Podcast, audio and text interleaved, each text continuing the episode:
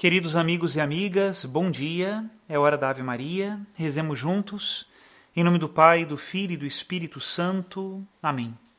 O anjo do Senhor anunciou a Maria, e ela concebeu do Espírito Santo. Ave Maria, cheia de graça, o Senhor é convosco. Bendita sois vós entre as mulheres, e bendito é o fruto do vosso ventre, Jesus. Santa Maria, Mãe de Deus, rogai por nós, pecadores, agora e na hora de nossa morte. Amém. Eis aqui a escrava do Senhor, faça-se em mim segundo a vossa palavra. Ave Maria, cheia de graça, o Senhor é convosco. Bendita sois vós entre as mulheres, e bendito é o fruto do vosso ventre, Jesus. Santa Maria, Mãe de Deus, rogai por nós, pecadores, agora e na hora de nossa morte. Amém. E o Verbo de Deus se fez carne e habitou entre nós. Ave Maria, cheia de graça, o Senhor é convosco.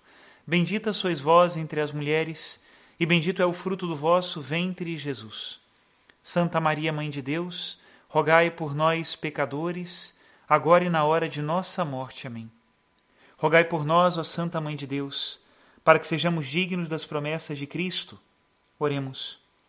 Infundi, Senhor, em nossas almas a vossa graça, nós o suplicamos, para que nós que conhecemos pelo anúncio do anjo a encarnação de Jesus Cristo, vosso Filho e nosso Senhor, cheguemos por sua paixão e morte de cruz à glória da ressurreição da carne. Pelo mesmo Cristo nosso Senhor. Amém. Em nome do Pai, do Filho e do Espírito Santo. Amém.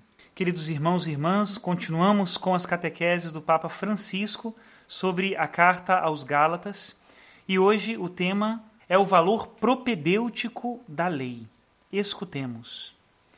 Irmãos e irmãs, bom dia. São Paulo, apaixonado por Jesus Cristo, pois tinha entendido bem o que era a salvação, ensinou-nos que os filhos da promessa, isto é, todos nós, justificados por Jesus Cristo, não estamos sob o vínculo da lei, mas são chamados ao estilo de vida exigente da liberdade do Evangelho. No entanto, a lei existe, mas existe de outro modo, a mesma lei, os Dez Mandamentos, mas de outro modo, pois uma vez que o Senhor Jesus veio, ela não pode justificar-se por si mesma. E, portanto, na catequese de hoje, gostaria de explicar isto. E perguntemo-nos: qual é, segundo a carta aos Gálatas, o papel da lei? No trecho que ouvimos, Paulo diz que a lei foi como um pedagogo. É uma bonita imagem, a do pedagogo sobre o qual falamos na audiência passada, uma imagem que merece ser compreendida no seu justo significado. Parece que o apóstolo sugere que os cristãos dividem a história da salvação em duas, e também a própria história pessoal. São dois momentos. Antes de se tornar crentes em Jesus Cristo e depois de ter recebido a fé nele. No centro está o acontecimento da morte e ressurreição de Jesus, que Paulo pregou a fim de suscitar a fé no Filho de Deus, fonte da salvação. E somos justificados em Cristo Jesus somos justificados pela gratuidade da fé em Cristo Jesus. Por conseguinte, partindo da fé em Cristo, há um antes e um depois em relação à própria lei. Pois a lei existe, os mandamentos existem, mas há uma atitude antes da vinda de Jesus e outra depois. A história anterior é determinada pelo fato de estar sob a lei. E quem percorria o caminho da lei se salvava, era justificado.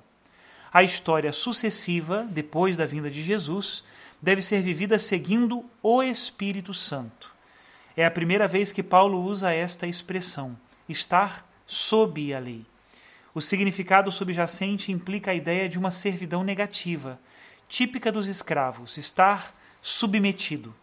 O apóstolo torna-o explícito, dizendo que quando se está sob a lei, é como ser vigiado e preso, uma espécie de prisão preventiva. Este tempo, diz São Paulo, durou muito, desde Moisés até a vinda de Jesus, e perpetua-se enquanto se vive no pecado. A relação entre a lei e o pecado está explicada de uma forma mais sistemática pelo apóstolo na sua carta aos Romanos, escrita alguns anos após a carta aos Gálatas. Em síntese, a lei leva a definir a transgressão, e a tornar as pessoas conscientes do próprio pecado. Fizeste isto, portanto, a lei, os dez mandamentos dizem assim: Tu estás no pecado. Aliás, como ensina a experiência comum, o preceito acaba por estimular a transgressão. Na carta aos Romanos escreve: Quando estávamos na carne, as paixões pecaminosas, fortalecidas pela lei, operavam nos nossos membros e produziam frutos para a morte. Agora, porém, livres da lei, estamos mortos para o que nos sujeitara, de modo que servimos num espírito novo, e não segundo uma lei antiquada. Por quê? Porque veio a justificação de Jesus Cristo. Paulo expõe a sua visão da lei. O aguilhão da morte é o pecado, e a força do pecado é a lei. Um diálogo. Tu estás submetido à lei, e estás ali com a porta aberta para o pecado. Neste contexto, a referência do papel pedagógico desempenhado pela lei assume o seu pleno sentido. Mas a lei é o pedagogo que te leva para onde? Para Jesus. No sistema escolar da antiguidade, o pedagogo não tinha a função que lhe atribuímos hoje, ou seja, dar educação a um jovem ou a uma jovem. Naquela época, ele era um escravo cuja tarefa consistia em acompanhar o filho do dono ao mestre e depois trazê-lo de novo à casa. Desta forma, devia protegê-lo do perigo, vigiar para que não se comportasse mal. A sua função era bastante disciplinar. Quando o jovem se tornava adulto, o pedagogo cessava as suas funções. O pedagogo ao qual Paulo se referia não era o professor, mas aquele que o acompanhava à escola, vigiava sobre o menino e depois levava-o para casa. A referência à lei nestes termos permite que São Paulo esclareça sua função na história de Israel. A Torá, isto é, a lei, fora um ato de magnanimidade por parte de Deus para com o seu povo. Depois da eleição de Abraão, outro ato importante foi a lei, definir o caminho para ir em frente. Certamente tinha funções restritivas, mas ao mesmo tempo protegia o povo, educava-o, disciplinava-o e apoiava-o na sua fraqueza, sobretudo com a proteção face ao paganismo. Naqueles tempos havia muitos comportamentos pagãos. A Torá diz: existe um único Deus que nos pôs a caminho. Um ato de bondade do Senhor. E certamente, como eu já disse, tivera funções restritivas, mas ao mesmo tempo protegera o povo, educara-o, disciplinara-o, apoiara-o na sua debilidade. É por esta razão que o apóstolo reflete sucessivamente, descrevendo a fase da menoridade. Diz assim: Enquanto o herdeiro é menino, em nada difere do servo, ainda que seja o senhor de tudo, pois está sob o domínio de tutores e administradores até o dia determinado pelo Pai. Assim também nós, quando éramos crianças, estávamos subjugados pelos elementos do mundo. Em síntese, a convicção do apóstolo é que a lei tem certamente uma função positiva, portanto, como pedagogo, leva em frente, mas é uma função limitada no tempo. A sua duração não pode ser prolongada além, pois está ligada ao amadurecimento das pessoas e à sua escolha de liberdade. Quando se chega à fé, a lei esgota o seu valor propedêutico e deve dar lugar a outra autoridade. O que isto significa?